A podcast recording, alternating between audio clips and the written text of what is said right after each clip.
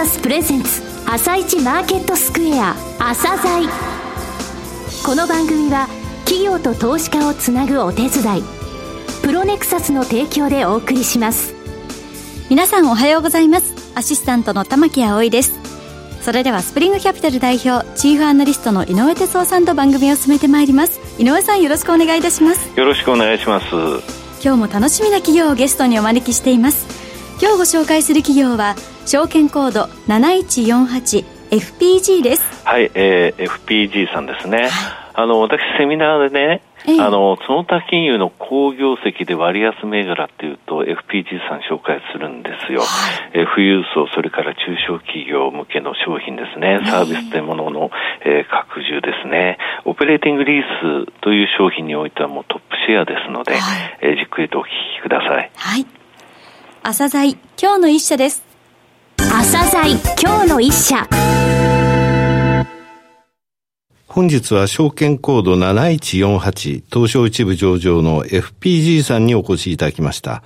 お話しいただきますのは代表取締役社長の谷村久永さんです。本日はよろしくお願いします。よろしくお願いします。えー、上場されたのは2010年の9月、その2年1ヶ月後に東証一部に市場昇格されました。番組には2回目ですね。はい。ありがとうございます。えー、オペレーティングリースにおける業界トップ企業として知られています。また業績非常に好調です。えー、株主還元姿勢も非常に高いのですが、まずはですね、えー、オペレーティングリースとはどういうことなのか、この部分をお話しいただけますか？わかりました。あの、皆さんがですね、はい、あの、海外旅行に行かれたりとか、国内で出張される際にですね、はい、よく航空機乗られると思うんですけども、うん、まあ、あの、航空機にも大きく分けて2つのタイプありましてですね、はい、いわゆる、まあ、乗られた時に通路が2本ある航空機。はい。これがワイドボディと呼んでまして、はい。通路が1本、はい、小さな飛行機もあると思うんですけども、どこれはナローボディと呼んでるんですけども、はい。あの、ワイドボディの方の航空機で行きますとですね、1機100億から200億します。やっぱり。は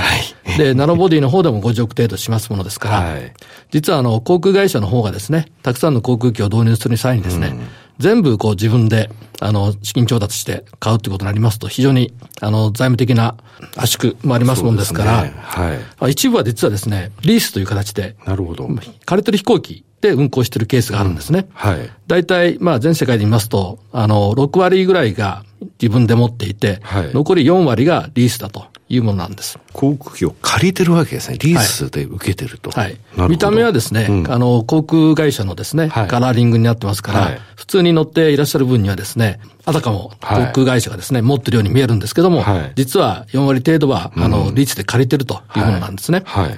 まあそういった借りてる航空機に対してですね、はい、我々あのリース取引でですね、まあファンドを組んでおりまして、はい。えー、いわゆる大手の航空会社に対して、えー、中小企業からまあ出資を募ってですね、ファンドを設立して、はい、航空会社に対してリースを行うと。まあ、それ以外にも船舶であるとか、といったものを同等のですね、スキーム、仕組みでですね、えー、リース商品にしてですね、まあ、そのアレンジメントをすることによりまして、我々手数料をいただくというのが、我々のビジネスの本流でございます。なるほど。御社リース会社ではないんですね。そうですね。あくまでもリース投資ファンドというようなものをアレンジしてですね、うん、そのアレンジメントフィーをいただくという手数料をいただくというのが我々の本業でございます。はい。えこのリース商品の、えー、顧客ニーズ、この顧客っていうのはどういう層なんでしょうか、えー、日本の中小企業の方々がですね、はい、投資されるというものでございます。はい。はい。一つはですね、うん、航空機、非常にですね、今後20年間で、まあ、例えば、えー、約2倍ぐらいの飛行機が必要になるということでですね、非常に成長が見込める市場でございますので、いわ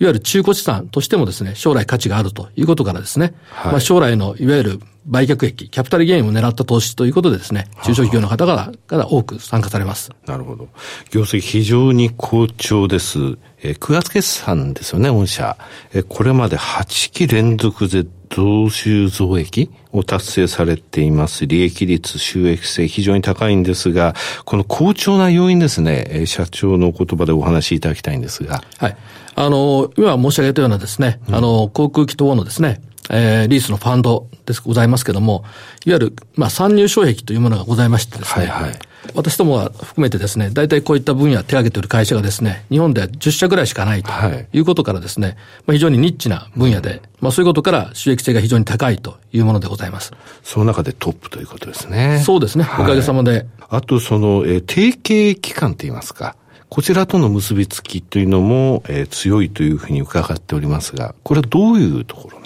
ですか、はい。あの、中小企業の方々をですね、はい、あの、投資家として我々集めてくるわけでございますけれども、えー、多くはですね、まあ、会計事務所、はいはい、これ全国に約3万えー、件あると言われてますけども、そういった会計事務所の方々からのご紹介、はい、それから、えー、金融機関からのご紹介を中心にやっておりましてですね、いわゆる、例えば金融機関、まあ、最近で特に多いのは地方の地銀さんと呼ばれる金融機関でございますけれども、はい。はい、まあ、様々な手数料ビジネスを模索しておりますけれども、そうですね。なかなかそう簡単にいかないということでございますけれども、うん、私どもはこういったリース商品の投資商品の他にもですね、はい、不動産であるとか、M&A であるとか、はい、様々なですね、金融の商品、それからサービスを提供できるですね、いわゆるプラットフォームを用意しておりますものですから、はい、そこへアクセスしていただくことによって、いわゆる地銀さんがですね、自分のお客さんに対して提案できないものをですね、我々のプラットフォームを使って、えー、提案していただくというような形でビジネス展開しております。なるほど。リース商品だけではないということなんですね。はい。はい。えー、先ほど不動産という単語が出てきましたが、不動産に関してはどのような、まあ、商品といいますか、をされてるんでしょうか？はい。あの、不動産に関しましてはですね、はい、えー、東京都心の5区にですね、はい私どもはですね、まず、あの、30億、40億というか、うん、あの、価格帯のものをですね、えー、購入いたしまして、はい、それをですね、あの、一口1000万円から投資できるようなファンドに作り変えて販売しております。告知化するってことですね、ファンドとして。はい。なるほど。ですから1000万円、はい、2000万円しかお金のない方でもですね、本当の都心の一等地、銀座であるとか、5区。はい。渋谷のマークシティの横であるとか、はい、そういったところに投資していただくことができます。これあの、リースのニーズ、不動産、これやっぱり被ります？被るケースもございますけども、はい、リースの投資商品に関しましてはですね、主に中小企業の方々を投資していただいておりますけども、はい、この不動産商品に関しましてですね、個人の富裕層の方にご購入、ご投資いただいております。と言いますのもですね、都心の一等地のですね、いわゆる路線価といわれる相続税評価額とですね、はい。うん、いわゆる市場の価格、大きな買いがあるものですから、うん。はい、まあこういったあの商品をお買い上げいただくことによりましてですね、まあ相続税の圧縮ができるというものでございます。はい。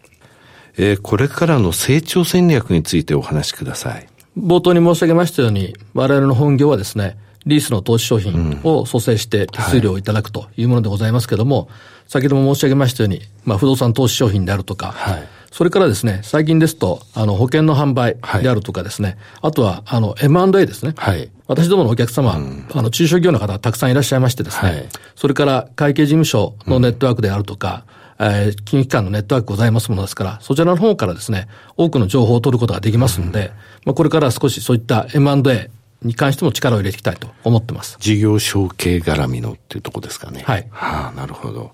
オペレーティングリース自体はその、えー、来月、再来月、毎月のように組めるとかそういったものではないですよね。いや、ほとんど毎月のように。あ、毎月。はい。組もうと思ったら組めるんですか？組んでおりまして、はい。えっと、大体年間の取扱高でですね、えー、3000億以上を毎年、あの、卒生しております。すごいですね。いや、それ以外のところで、また、アドオンという形でこういう商品が今出てるということですね。そうですね。不動産 M&A。M&A というのはこれから大きな魅力って言いますか、期待をかけてらっしゃいますか？そうですね。あのー、まあ、よく言われてますようにですね、うん、多くの中小企業がですね、方々から後継者不足ということでですね、これから、あの、大変な問題、社会問題になっていくと思いますんで、その部分に関しては、これから我々としても相当力を入れていきたいと思っております。はい。さて、御社は栄えある JPX 日経インデックス400、えー、選ばれましたが、ROE 見させていただきましたが、昨年9月期で45.52%。はい。非常に高いですね。はい。おかげさまで。はい。これ、東証一部の上場企業で9位というふうな、えー、数字だと伺っておりますが、社長のご感想といいますか その他にどういう点が評価されたと思われますか？そうですね。まず、あの、うん、ROE の高さでございますけども、はい、これ私どもの特徴なんですけども、いわゆるあの手数料を、はい、まあ、稼ぐビジネスということでですね、あまりバランスシートを大きく使ってというものじゃなくてですね。なるほど。はい。はい、まあ、そういう観点からしますと、非常に ROE が高くなる、えー、事業をやってるということでございます。株主資本の半分近くを1年で稼ぐってことですよね。その他ガバナンスについてはどうですかはい。あの、ガバナンスに関しましてもですね、はい、我々非常にあの、注意を払っておりましてですね、はい、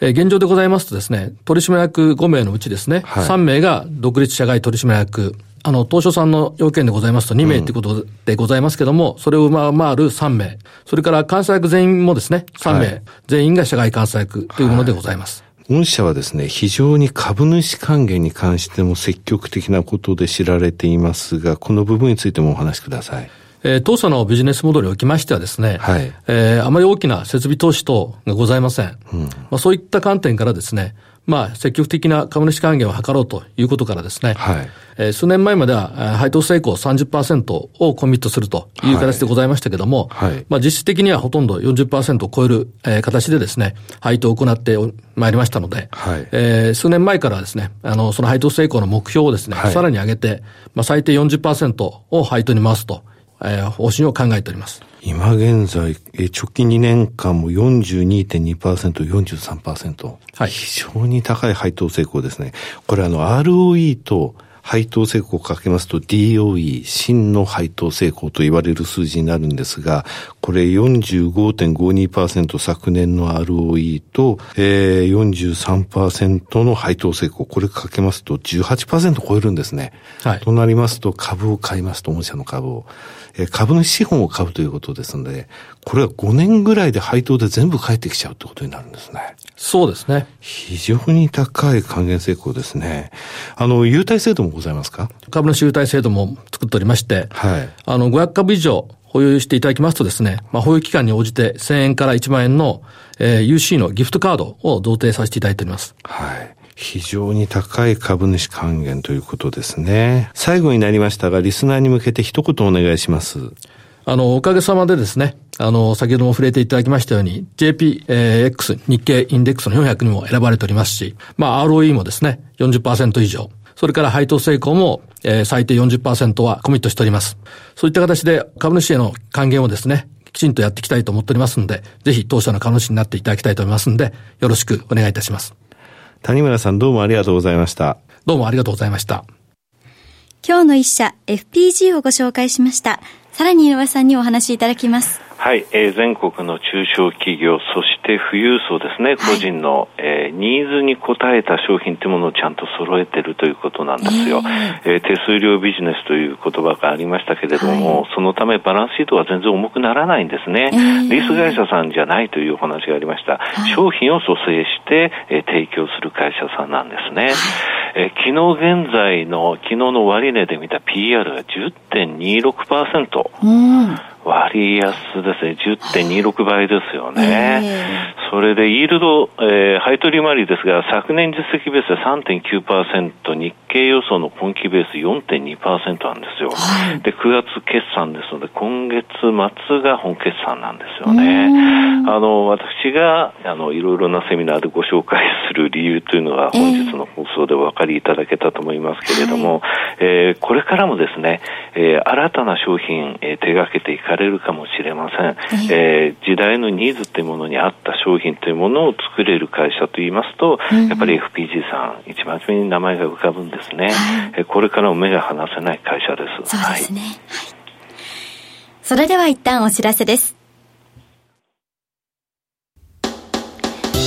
企業ディスクロージャー IR 実務支援の専門会社プロネクサス。上場企業のおよそ6割。2200社をクライアントに持つこれはアジア証券印刷の時代から信頼と実績を積み重ねてきたからこそ。さらにプロネクサスが目指すのは企業と投資家をつなぎ日本の株式市場を活性化させることです。プロネクサス私たちは個人投資家の皆さんを応援します。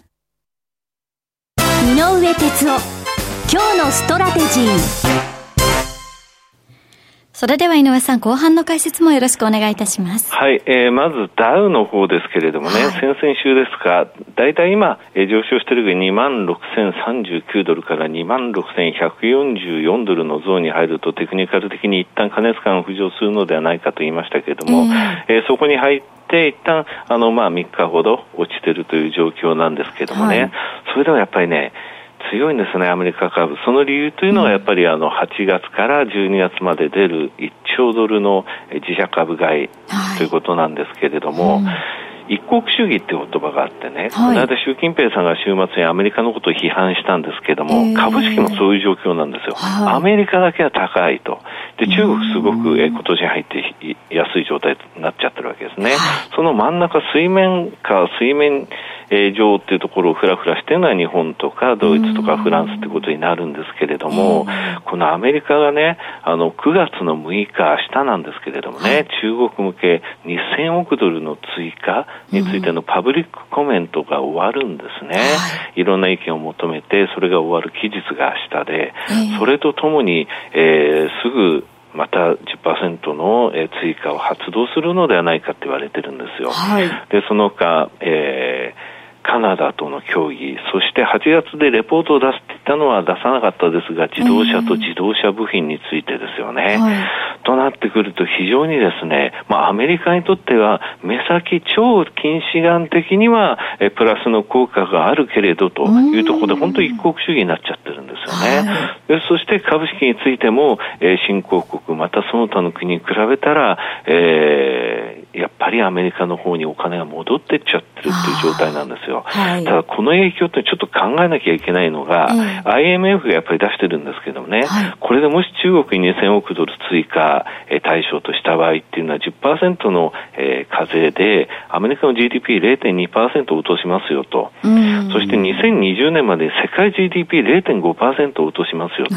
と。これ全体で4300億ドル、えー、景気を減速させることになると、世界的に。となると、2000億ドルで10%ってことは、目先200億ドル取ると、4300億ドルの損失、え世界経済が、えー、被りますよってことなんですよね。はい、そうでなくてもう被ってて、ここプラスなわけですよ。えー、でこういうのはいずれアメリカに帰ってくるわけなんですよね。はい、で、アメリカに帰ってくるその前兆みたいなものが出ててですね、やっぱり新興国の通貨、南アフリカランドにつきまして、昨日もちょっと落ちたんですけれども、はい、1、3月期に続いて4、6月期の GDP やっぱりマイナスだったんですよ。予想0.6%プラスだったのがマイナス0.7%。はい、その他先週アルゼンチンペソとか、それからトルコリラの話はこのあの番組でもいたしましたよね。えー、こういうところがあるので、えー、新興国の、えー、危機的な状況ってやっぱり起きてるんですよね。これはアメリカの金利が、えー、上昇しているので、これらの国の債務っていうのはドル建てなんでね、ドルの金利が適用されてしまうんですよ。はい、そういった状況になると、この IMF がやって4300億ドルってもっともっと低くなる可能、あの大きくなる可能性あるんですよね。はい、だから、えー、今商品指標を見ても銀とか、うん、えー、金、えー、そういったあのいわゆる金属の部分っていうのが、これからの景気減速見込んでね、はい、落ち始めてるんですよ。そういう影響を考えなきゃいけない。アメリカ2007年の7月から景気拡大が始まりました。はい、となると、えー、111か月目に今月入ってるんですよ。ただ、これぐらい市場、えー、今までの中で一番長いものがいつまで続くかっていう、そういった部分、それから来年の減速っていうところを考えると、いつまでも一国主義と言ってられない時間帯が来る可能性があるっていうことを覚えておかなきゃいけないと。はい、わ、かりました。はい、はい井上さん本日もありがとうございました。また来週もよろしくお願いいたします。この後は東京市場の寄り付きです。朝鮮この番組は企業と投資家をつなぐお手伝いプロネクサスの提供でお送りしました。